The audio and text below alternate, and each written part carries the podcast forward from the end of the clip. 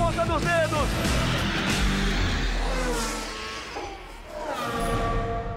Alô, amigos do Globoesporte.com, nosso podcast na ponta dos dedos para a gente falar sobre automobilismo, falar sobre motor aqui no Grupo Globo. Hoje com Rafael Lopes, que é comentarista e produtor, Felipe Jafone, comentarista do Grupo Globo, e a produtora Érica Idestima, nossa queca, que também é produtora de motor do Grupo Globo. Obviamente, eu não poderia deixar de ser cavaleiro e cumprimentar primeiro a Queca, que está conosco desde São Paulo. Um grande abraço, é um prazer estar contigo. E aproveita e diz para mim o que, que você está esperando para esse grande prêmio da Alemanha. Décima primeira etapa, um grande prêmio importante, Queca, já que é um grande prêmio que eh, tem uma uma expectativa muito grande em torno dele, em função principalmente da situação que vive, digamos assim, a situação psicológica que vive o Sebastian Vettel. É um prazer muito grande estar contigo aqui na ponta dos dedos, Queca. Oi, Serginho, Rafa, Felipe. Fiquei feliz com o convite. Dá um friozinho na barriga, né? Porque eu tô falando só com quem manja muito de automobilismo. É, pô, Grande Prêmio da Alemanha, a gente pensa em tanta coisa, né? Brasileiro lembra de, de muita coisa historicamente. É, primeira vitória do Rubinho, Senna ganhou três, Piquet ganhou três. E aí, para esse ano, a gente pensa. O que, que a gente lembra quando a gente fala de Grande Prêmio da Alemanha? Ai, aquela batida do Vettel, né? Olha, eu acho que para ele tá duro, viu, Serginho? É, vamos, vamos falar bastante sobre isso, porque esse, esse lado psicológico do Sebastian Vettel realmente é uma coisa que está chamando a atenção nessa temporada. Eu estou aqui com o Rafa Lopes, que nesse final de semana participou da cobertura do Brasileiro de Kart, que tem sequência no próximo final de semana nos canais do Globoesporte.com e também do Sport TV. Um abraço, é um prazer estar contigo, Rafa. Um abraço, Sérgio, Felipe, Queca, os nossos ouvintes aí do podcast Na Ponta dos Dedos.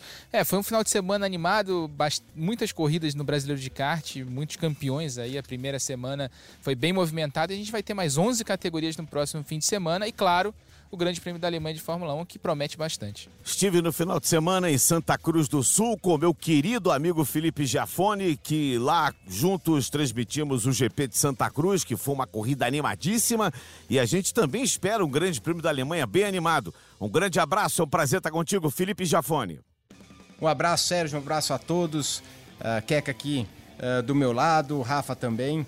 E realmente tem, tem uma Alemanha, como a Keka já falou um pouquinho aí, onde tudo começou um ano atrás com uh, com Verstappen. Lembrando também que a gente tem que dar uma aliviada. A gente já bateu muito no, no Verstappen sobre aqui, né, onde tudo começou um ano atrás, uma sequência de erros dele. Mas também, no caso específico da Alemanha, uh, muitos outros pilotos erraram naquela mesma situação de pista uh, né, chovendo com pneu slick, muito de complicada. Uh, só que ele levou a fama, obviamente, porque estava uh, em casa, liderando e começou a desabar todo o campeonato dele ali, né? É isso aí. A gente está falando do Vettel e não do Verstappen. Eu tenho certeza que o Felipe falou exatamente sobre o Sebastian Vettel. Aliás, oh. eu essa semana, não é isso, Felipe? Essa semana eu já estive vendo pelas redes sociais e aquela imagem dele socando o volante. Eu me lembrei da imagem do Mansell. Você sabe que o Mansell também é um ele que começou esse negócio de socar volante, né? Grande Prêmio de Portugal de 91, quando a, a Williams apertou mal a porca, liberou ele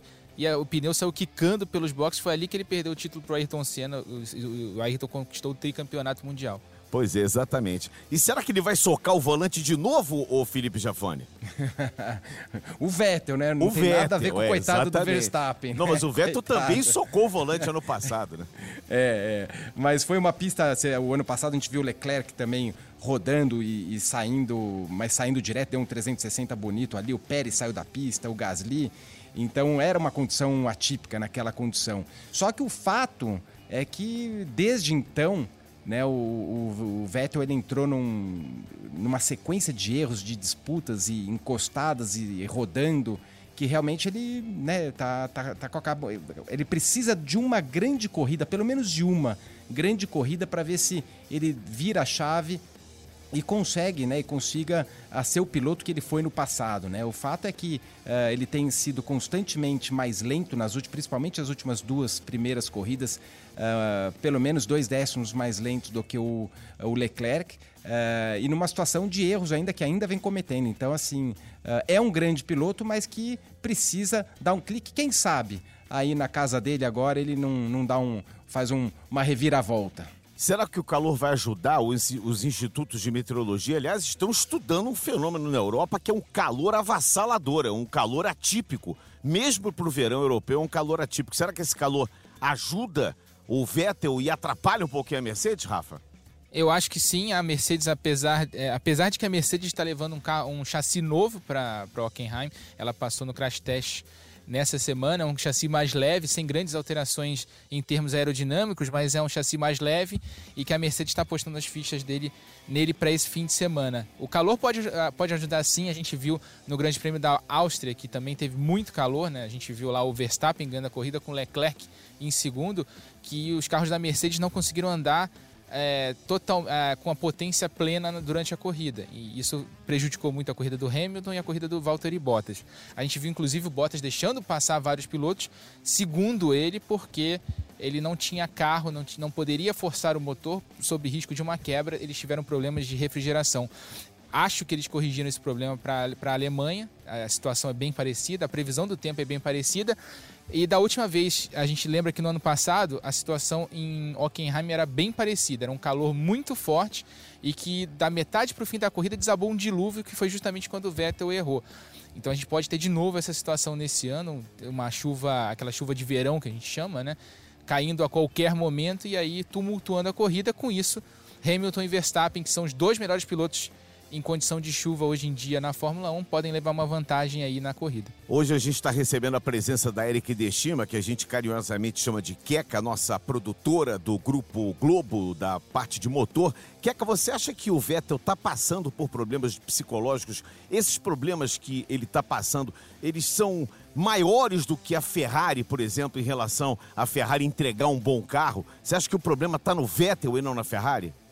Eu acho que juntou tudo ali, viu, Serginho?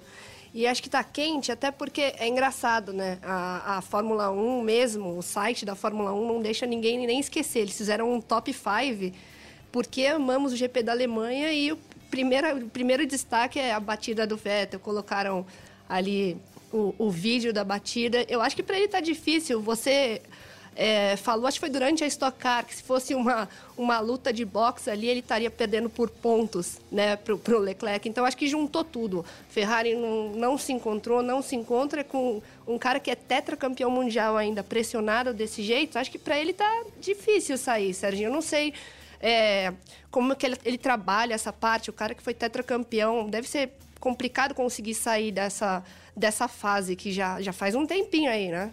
É, eu acho que, inclusive, Felipe, Rafa, Queca, amigos que estão agora nesse momento acompanhando o nosso podcast na ponta dos dedos, é, é, essa pressão que a gente vem falando aqui sobre o Vettel, eu acho, Felipe, que até para ele mesmo é difícil admitir que ele está sob pressão. Né? No, no, no foro íntimo dele, é difícil dele admitir isso, porque ele é um tetracampeão mundial e dele é, é, a cobrança é muito grande. É muita, é muita pressão em cima dele, independente de qualquer coisa, por ele ser um tetracampeão mundial e pela Ferrari tê-lo trazido justamente porque a Ferrari está carente de títulos, né? É, e olha, Sérgio, quanto mais uh, velho fico, como piloto velho, né? Eu tava. Até conversei com o Ingo Hoffman outro dia, outro dia isso aí com o Mauro Vogel também, e a gente tava falando como, como seria bom, né? Você ter a experiência que você tem quando você vai ficando mais velho e, e também a, a, paixão do negócio quando você era moleque, né? Então, uh, você saiu, eh, eu acho que o psicológico é assim, hoje é 90% do negócio, é difícil você sair. A gente viu todos os pilotos passarem por boas fases, né? O próprio Schumacher, uh, você vê os números e acha que ele nunca encarou problemas. A gente viu provas horríveis, ele batendo, vindo lá de trás. Então, o problema é o seguinte, você vê o Hamilton hoje, quando a condição que ele está, a tranquilidade que ele guia, a autoconfiança dele é, é inigualável, né? Então é, é, difícil uh, um piloto chegar no estádio desse, porque ele está ele tá muito tranquilo, ele confia no carro, ele confia nele, quando ele erra, ele assume erro, uh, e é tudo que o Vettel não está tendo, né? Ele não pode, quando, ele, quando você está lá em cima na condição do, do Hamilton e erra, uh, ninguém nem lembra. Se a gente for lembrar justamente no GP da Alemanha ano passado, que ele quebrou na classificação, quebrou porque ele errou, ele foi para trás, foi para fora da pista, quebrou o carro, ali o carro quebrou, acabou quebrando o câmbio, largou lá de trás, numa tranquilidade foi lá, pela primeira vez ele ganhou uma prova ano passado, saindo fora dos seis primeiros, uh, da, da, posição dos seis primeiros, e veio lá de trás. Quer dizer, a tranquilidade, a fase que ele está, complica mais ainda a vida do Vettel. Através do nosso endereço podcasts com S no fim, arroba globesport.com, vários telespectadores, vários ouvintes estão mandando mensagens para nós. Eu quero agradecer aqui ao William Rodrigues, ao Ney Ramos, ao César FC e ao Eduardo Batista, que fez uma colocação aqui, comparando, por exemplo, o Leclerc, que tem 21 anos, o Verstappen com 21 anos, a idade que o gigante Schumacher com 22 à época, e o Hamilton também com 22 à época, estrearam na Fórmula 1 e ao número de corridas que aumentou ao longo dos anos, é possível que um deles alcance os recordes que o Hamilton persegue, que é de 91 vitórias, e o Hamilton já está com 80, tem aí 11 provas para vencer e mais uns dois anos de contrato. Será que esses garotos que estrearam ainda mais cedo podem alcançar os recordes que, digamos, nós achávamos inatingíveis, Rafa? É, sim, é super possível. O, o, calendário da Fórmula 1 já tem 21 corridas e a Liberty, né, que é a dona da categoria hoje, quer aumentar ainda mais esse número que é fazer 24, 25 corridas por ano, as equipes, é, as equipes são contra, mas a Liberty está forçando a barra para aumentar esse, é, esse calendário para justamente aumentar o lucro dela e você ter mais finais de semana durante o ano preenchidos com a Fórmula 1. Acho bem possível. Uh, o Verstappen é um piloto com muito talento, o Leclerc também. Eu acho o Leclerc, em termos é, psicológicos, até um pouco melhor do que o Verstappen. O Verstappen é muito mais arrojado do que o Leclerc, mas sim, eles têm condições sim. É, aquilo que a gente achou, aquilo que você falou, a gente achava que os números do Schumacher eram totalmente inatingíveis e o Hamilton está batendo todos eles, conseguiu um carro, é, encaixou muito bem na Mercedes, a Mercedes fez um carro sensacional, desde 2014 vem dominando a categoria e o Hamilton se encaixou muito bem dentro da estrutura. O Verstappen tanto Verstappen quanto Leclerc conseguindo essa situação de se encaixar muito bem numa estrutura e claro com a aposentadoria do Hamilton que daqui a alguns anos a gente vai ver o Hamilton saindo da Fórmula 1 é, é, é bem possível que eles consigam mas talvez o Hamilton também estabeleça um número tão absurdo de vitórias e pole positions por exemplo que fique difícil para que qualquer outro piloto que chegue na Fórmula 1 alcance isso Queca, para isso também é, há de se contar, digamos assim, as equipes e os dois, o Leclerc e o Verstappen, com uma hegemonia que hoje acontece com, com relação à Mercedes. É, a Fórmula 1 vai mudar a partir de 2021 e a ideia da Liberty é dar uma equalizada, é dar uma equilibrada. Quer dizer, eles têm que contar também com uma hegemonia dos carros que eles possivelmente estarão guiando em 2021. É, a expectativa é alta mesmo com essas mudanças, né, Serginho? Eu sempre ouço vocês falarem e eu concordo. Foi o Pedro Lopes que falou sobre. Geralmente as pessoas, quem não acompanha a Fórmula 1, de falar assim, pô, tá meio chato. Mas quando você vê as corridas, elas são diferentes. Eu acho que a Liberty quer ampliar e ganhar mais fãs, mostrando aí com talvez essa equalização que não é só um cara que vai ganhar corrida, enfim, eu, eu, eu penso dessa forma exatamente como o Pedro Lopes falou. Muito bem, fala um pouquinho do Hamilton e sobre a situação dele como um ídolo na Inglaterra. Né? O Hamilton é um ídolo mundial, no mundo inteiro o Hamilton tem seguidores, o Hamilton tem fãs por onde ele passa. Ele até trabalha melhor hoje a parte, digamos assim, de contato, de relacionamento pessoal dele com os fãs, não só através das redes sociais, mas do contato mesmo direto com o público. Mas o Rafa trouxe para nós aqui, um pouco antes da gente começar esse podcast na ponta dos dedos, é, informações de que os ingleses, por exemplo, não o têm como um ídolo é, da maneira que talvez alguns é, é torcedores, alguns, alguns fãs de outras nacionalidades têm ele como ídolo. Isso é estranho, né, Felipe Jafone? Ele é um cara super campeão, multicampeão, ele veio da classe média, ele conseguiu se, se colocar muito bem na, no automobilismo e principalmente na Fórmula 1. É um dominador de um esporte que, digamos assim, não foi inventado, mas foi criado pelos ingleses. porque a Fórmula 1 a partir de 50 em Silverstone, lá é o berço da Fórmula 1, mas os ingleses parece que não assim, não aceitam muito bem o Lewis Hamilton. Você tem uma explicação para isso, Felipe? Olha, eh, talvez até o Rafa tenha uma explicação melhor do que eu, né? Ele levantou os números.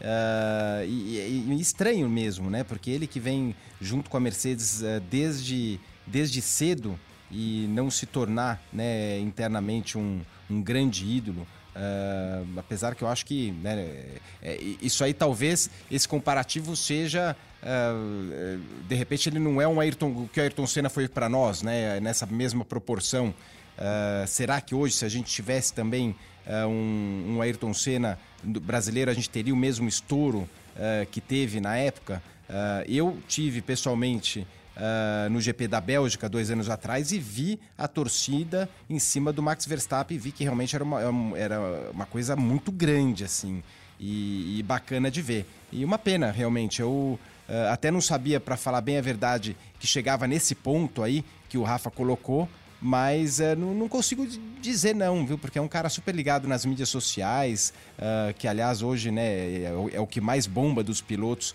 uh, disparado aí nas mídias sociais e estranho realmente os números. Rafa.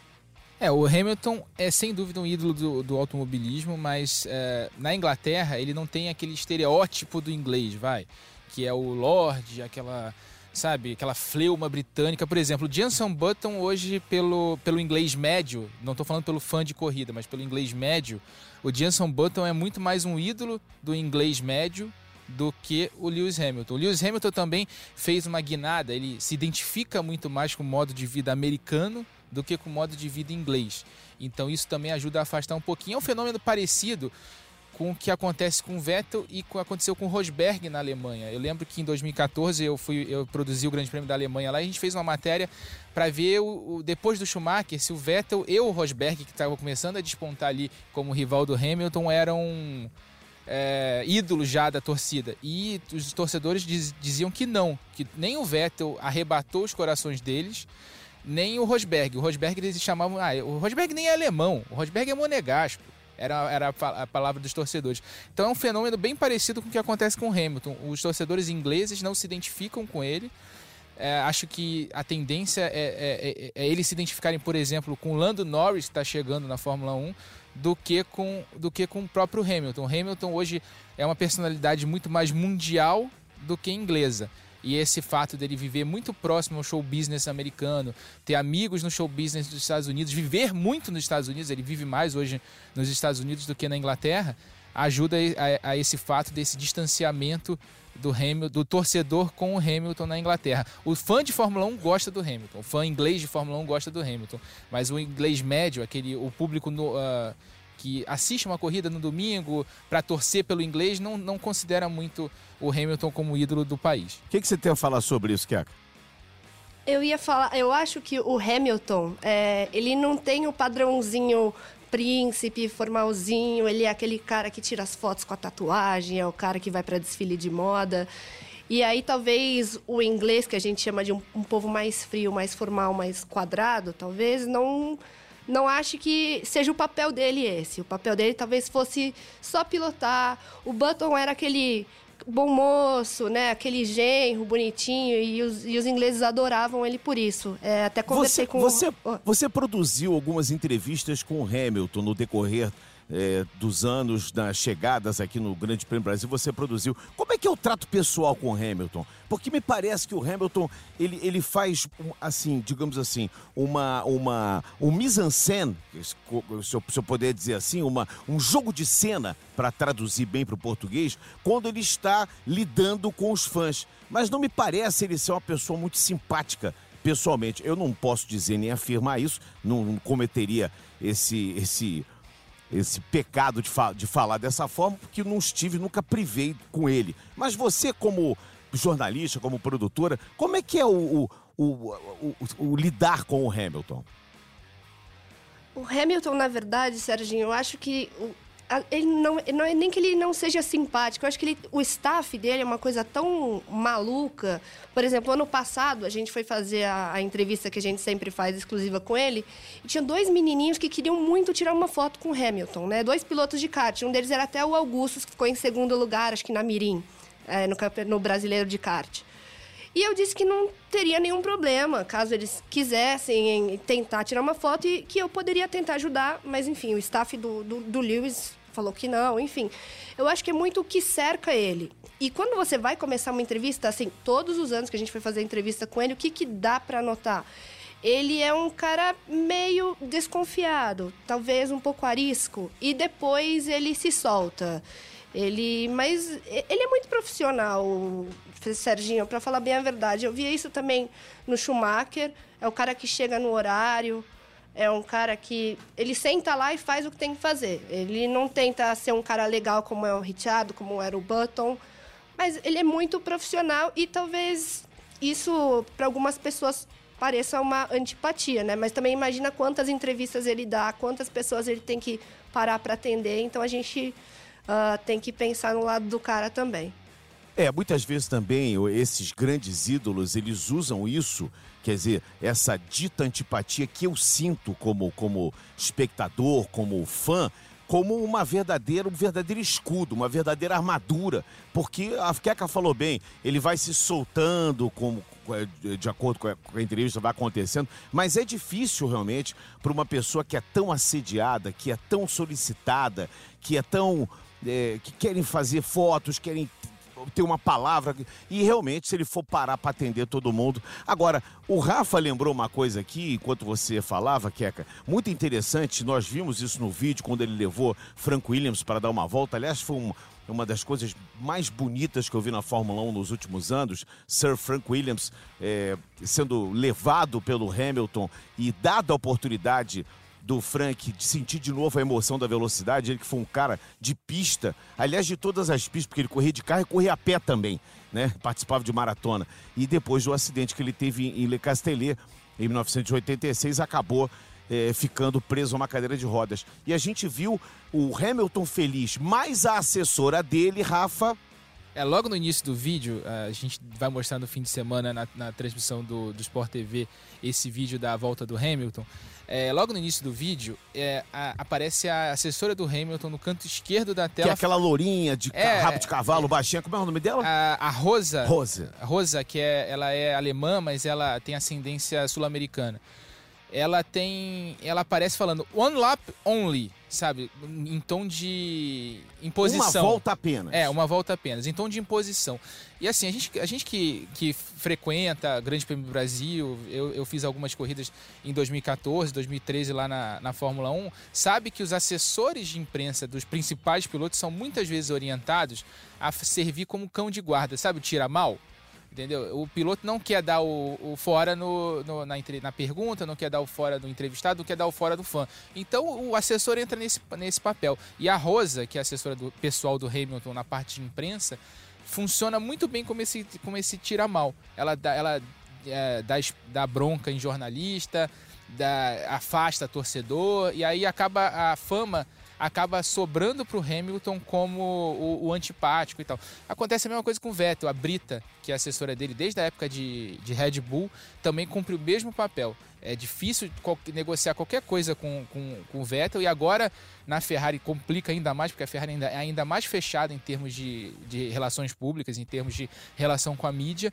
É, então, esse tipo de pessoa é, acaba atrapalhando um pouco a fama do piloto. Mas aí você vê o Hamilton se divertindo horrores com o Frank Williams na volta e respeitando muito a, a história e falando que ficou muito feliz de, de poder proporcionar ao Frank essa experiência. O Frank é um racer e o Hamilton sabe disso, o Hamilton respeita muito ele. Eu cansei de ver o Hamilton no paddock ajoelhado, conversando cara a cara com o Frank na, na, nas temporadas que eu tive lá, nas corridas que eu tive lá. O Vettel a mesma coisa, o Vettel, a gente chegou a mostrar um vídeo é, do Vettel descendo em Barcelona, a gente mostrou numa transmissão do Sport TV, o Vettel descendo para ajudar um cadeirante a subir uma, a, a rampa de saída de Barcelona. Na, no Grande Prêmio da China, ele chegou no hotel, viu um, vários, várias fãs ali para tirar foto com ele, pediu para o motorista dele acender a luz do farol para poder iluminar o ambiente e a foto ficar boa.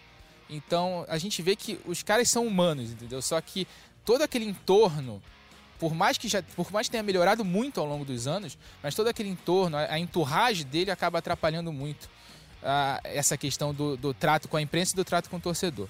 Hamilton 223 pontos, Bottas 184 pontos, Verstappen terceiro 136, Vettel em quarto 123 com o incômodo Leclerc a três pontos dele 120. Essa é a tabela de classificação do Campeonato Mundial de Fórmula 1 vão ser dois grandes prêmios que vão acontecer. A Alemanha acontece nesse final de semana e no final de semana dos dias 2, 3 e 4, Hungria, e aí teremos uma parada, teremos um hiato até a Bélgica, é, até o dia 30 de agosto, quando a Bélgica vai receber a Fórmula 1 depois é, dessas férias que acontecem sempre na metade da temporada. Lembrando para você que o Sport TV, a partir das 6 da manhã de sexta-feira, um pouquinho antes a gente vai abrir a transmissão, 5h50 da manhã, às 6 da manhã a gente começa o primeiro treino livre, depois às 10 horas da manhã a segunda sessão, no sábado às 6h45 abrimos a nossa transmissão, às 7 começa a terceira sessão de treinos livres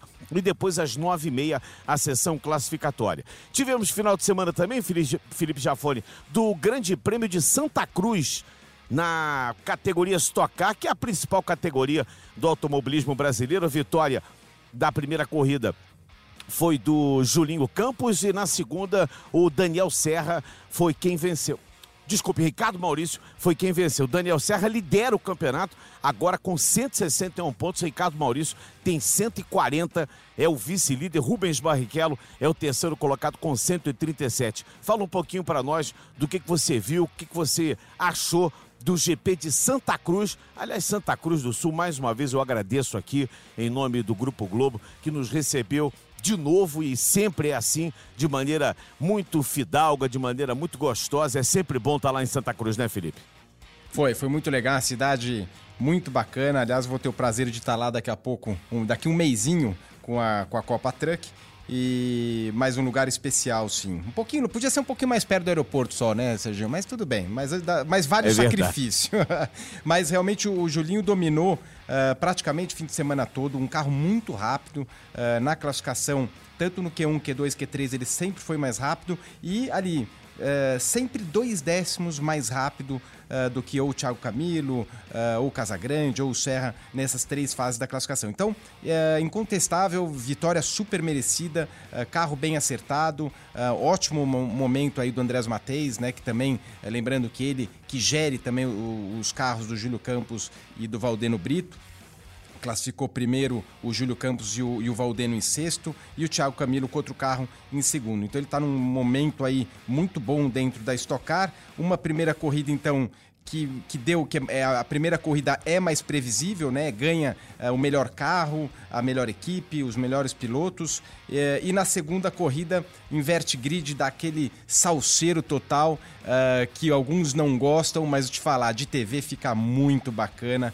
e a gente viu uma corrida uh, que não dá só chance para as equipes pequenas, uh, mas como chance também para quem teve problema. O próprio Ricardo Maurício que acabou ganhando, ele bateu na primeira prova, abortou a primeira prova, colocou novos pneus, mudou a estratégia, foi lá, saiu lá de trás buscando, passando todo mundo e venceu a prova. Então, eu particularmente gosto ver um Denis Navarro com a equipe Cavaleiro andando bem, numa condição, obviamente, é, é, feita para a segunda prova, mas eu acho que traz isso. O próprio Nelson Piquet, que eles não classificaram bem, fez uma, é, chegou em terceiro, é, fez uma prova mais voltado para a segunda. Eu particularmente gosto uh, de, desse formato, dando chance para todo mundo aparecer um pouco e, e, e, ficar mais legal. O que o chato mesmo realmente da história foi o Thiago Camilo, que tinha um carro tranquilamente para chegar em segundo ou terceiro ali e quebrou, o motor rachou no meio, deu para ouvir o barulho na televisão lá, uh, que, que realmente abriu no meio o motor e uma pena porque ele perdeu muitos pontos aí para o campeonato e acabou ficando de fora das duas provas. O que é que eu particularmente já falei várias e várias vezes, eu não gosto desse formato de corrida com duas corridas, mas eu sempre sou surpreendido. Não tem uma corrida, eu chego lá e falo, pô, esse negócio de duas corridas não é legal. Mas sempre as corridas da Stock são boas. O que, que eu vou fazer com isso, hein, ô? Você sabe que a minha opinião é igual a sua, né, Serginho? A gente já falou sobre isso. É engraçado, estoque é tão legal de assistir. E esse fim de semana, as corridas foram muito boas, né? Eu, eu tava em casa acompanhando vocês e pensei, cara, eu queria muito estar tá lá para ver. Primeiro, Cara, Julinho é um cara que merece muito. E outra coisa, né? É legal você ver. Eu tava conversando com o Felipe um pouquinho antes. É legal você ver o Denis no pódio, por exemplo. Né? Você vê as caras de outros pilotos. É, esse campeonato tá muito mais legal do que o ano passado, que o Daniel Serra liderou todas as etapas. Esse ano a gente já teve três líderes, né? Já foi o Daniel, já foi o Rubinho, já foi o Thiago, agora voltou para o Daniel. Então essa movimentação, essa bagunça, a gente, a gente gosta que não seja uma coisa flat, que não sejam sempre os mesmos resultados. Então, também não gosto de, de, de da estratégia, enfim, de pensar em ganhar só a corrida 2, mas a gente tem que entender que é um negócio, que todo mundo precisa dar retorno, que é legal todo mundo ganhar. E aí tem que fazer, botar na balança o que, que é melhor, né? E, e, e parece que, que a Stock está se encontrando sim, o qual voltou esse ano, a, a organização da Stock Car está muito mais legal esse ano. Eu acho que esse ano está muito mais legal do que o ano passado. É isso aí, eu quero inclusive parabenizar o Carlos que tá, estamos tendo um campeonato até agora impecável, um senão ou outro, mas é absolutamente normal. E, e, em função de eu ter dito aqui, como a Queca também, a gente não gosta do formato, não significa que a gente não gosta da estoque. A gente ama estoque.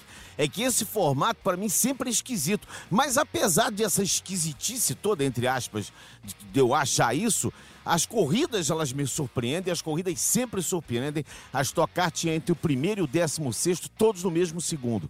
Quer dizer, isso mostra um equilíbrio fantástico da categoria, né, Rafa? Uma pista tão técnica quanto Santa Cruz do Sul, né? Que é uma pista super técnica. A categoria é muito equilibrada, ela tem boas corridas, o show é muito bom. Eu sou um purista também, como você, é, Sérgio Maurício, como a Queca. Eu gosto do formato de uma corrida, mas eu tenho que dar o braço a torcer que o formato de duas corridas é muito legal. Por exemplo, domingo passado, a segunda corrida foi maravilhosa. Você não, dado o momento da corrida, você não sabia quem ia ganhar a prova. Então, imprevisibilidade é tudo que a gente não tem hoje no automobilismo. A Stock traz isso, porque a primeira corrida você tem ali a corrida do cara que fez a estratégia, acertou o carro da melhor forma, uh, da melhor forma possível, é o carro mais rápido. Mas na segunda corrida você dá chance para os outros personagens da Stock Car também aparecerem. Como eu, como eu disse, é um formato que eu não sou um grande fã, mas é um formato muito bom para o show. E eu acho que é o show que a gente tem que mostrar na televisão. Então, se você quer, quer ver show, quer se divertir, quer ver uma corrida boa, quer ver uma corrida legal, liga na Stock Car, que a Stock Car é uma, é, proporciona muito isso.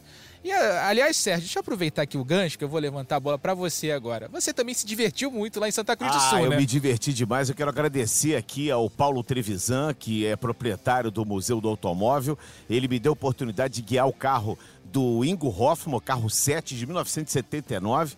E eu tive uma. Não foi só o prazer de guiar o carro, foi o prazer de ver os dois carros. Estava do Ingo e o do Paulão ali. Você vê a verdadeira história do automobilismo brasileiro, a história da Stock Car que começa por, por aqueles carros, os automóveis Opala. Para quem é mais novo, talvez não conheça, o Opala foi um carro fabricado durante muitos anos pela Chevrolet e foi um carro escolhido pela montadora e pela CBA na época, é, promotora do evento, para ser o carro da categoria. E esse carro depois foi superado, foi, foi substituído, mas os Opalas têm uma história muito grande. Eu quero agradecer aqui eh, mais uma vez ao Paulo Trevisan, e o Museu do Automóvel. que não foi ainda, visite lá em Passo Fundo. É um museu que tem 150 carros de corrida e é a história viva do nosso automobilismo brasileiro. Mas, Serginho, confessa, você acelerou? Acelerei, meti o pé. Inclusive, o Trevisan falou para mim o seguinte: eu perguntei, eh, posso acelerar? Aquele, não, vai, pode tocar, fica à vontade, o carro tá tudo revisado. Eu falei, então eu vou meter a bota. Mandaram eu dar uma volta, sabe o que eu fiz? Eu dei duas.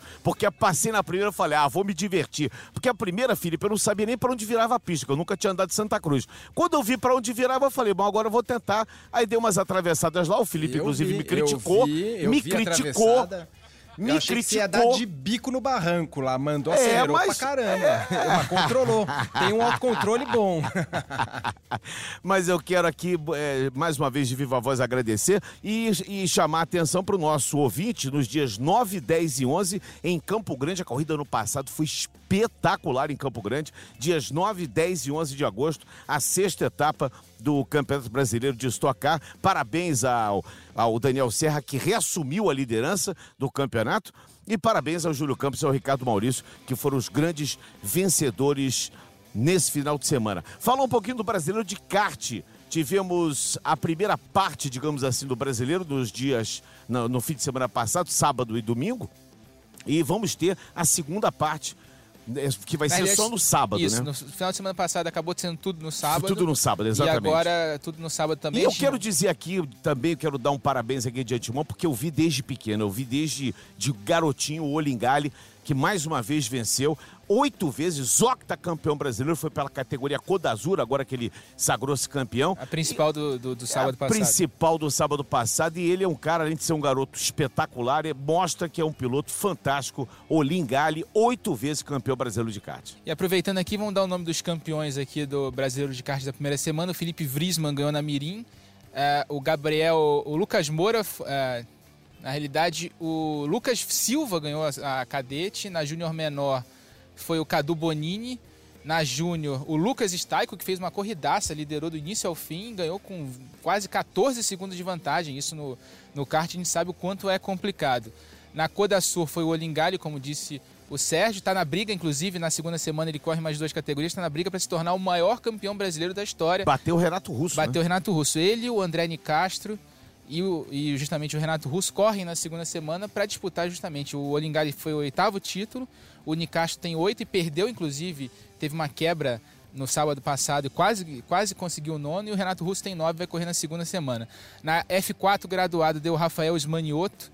Na F4 sênior o Alan Cisdelli. Na Super F4 o Marcos Borges.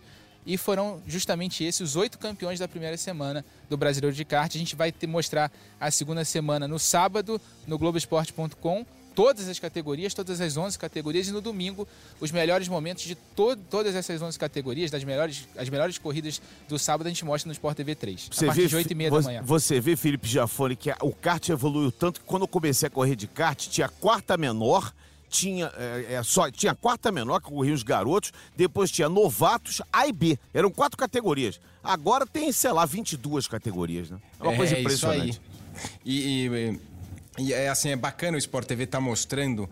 É, na minha época não tinha essa moleza, não, viu? Ia pro brasileiro lá, era no máximo, saía no jornal, no jornalzinho local lá. é, porque vocês não têm noção da importância para os pilotos que é essa cobertura, uh, né? A diferença que faz. Uh, eu vi o ano passado, essa prova foi na, na Granja Viana, a pista que, que é onde eu tô meu dia a dia, e já foi, já teve a cobertura do Sport TV. E esse ano, uh, lá no sul, uma via pista linda, muito bem né, bem pintada, bem organizada lá. E, e o kart é, é, o berço, né? Se a gente está falando do automobilismo, de estocar, uh, de Fórmula 1 e estamos aqui falando de corrida, é porque teve brasileiro né, fazendo isso, hoje uma estocar muito maior uh, do, que na, do que anos atrás, mas justamente porque tudo começa no kart. Então o apoio uh, é fundamental tem, como você falou, Sérgio, muito mais categorias, porque não só categorias de pilotos profissionais. Então, essa, essa Codasur, por exemplo, que tem, ela equivale a uma graduado. É uma categoria uh, que você, você para entrar nela, você precisa atingir uma vaga uh, e, e, ser convidado para entrar para a final do brasileiro. Então, tem um monte de, de seletivas aí, categorias para uh, pilotos mais as quatro tempos. Aí você tem pilotos amadores, vai semiprofissionais que fazem por puro hobby e, e eu acho que uh, o esporte é isso, né? O, o, esporte, o que move o esporte no mundo não é a Fórmula 1, não é estocar.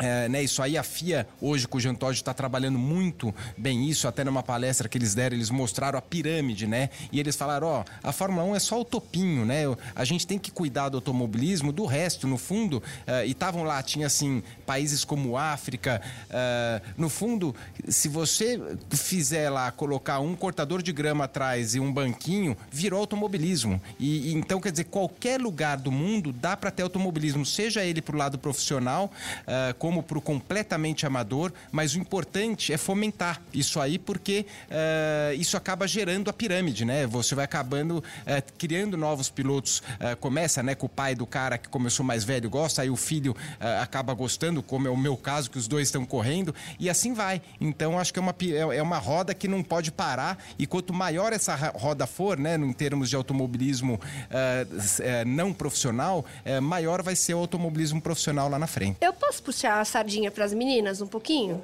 Claro. Na verdade, nesse campeonato, né, foram 208 pilotos, eu li, mas eu queria só ressaltar na Júnior Menor que foram as duas meninas para o pódio, né, que foram a Mariane Cotter, que foi vice, e a Antonelinha, né, Bassani, que foi a primeira vez que isso aconteceu num brasileiro, de duas meninas irem para o pódio. Então, parabéns para as duas. Muito legal. Foi muito bem lembrado, Keca. E a Marianinha Cotter andou muito. Ela quase ganhou a corrida, ela conseguiu ganhar a segunda posição na última curva e não fosse a, a, o piloto que ganhou a, a, categoria dela abriu uma vantagem maior ali, ele chegou acho que uns 4 ou 5 segundos na frente dela, ela poderia ter sim ter, ter, ter ganhado a categoria, ela tinha ritmo inclusive para ser para ganhar, mas ela acabou ficando presa ali por causa da disputa que teve no final.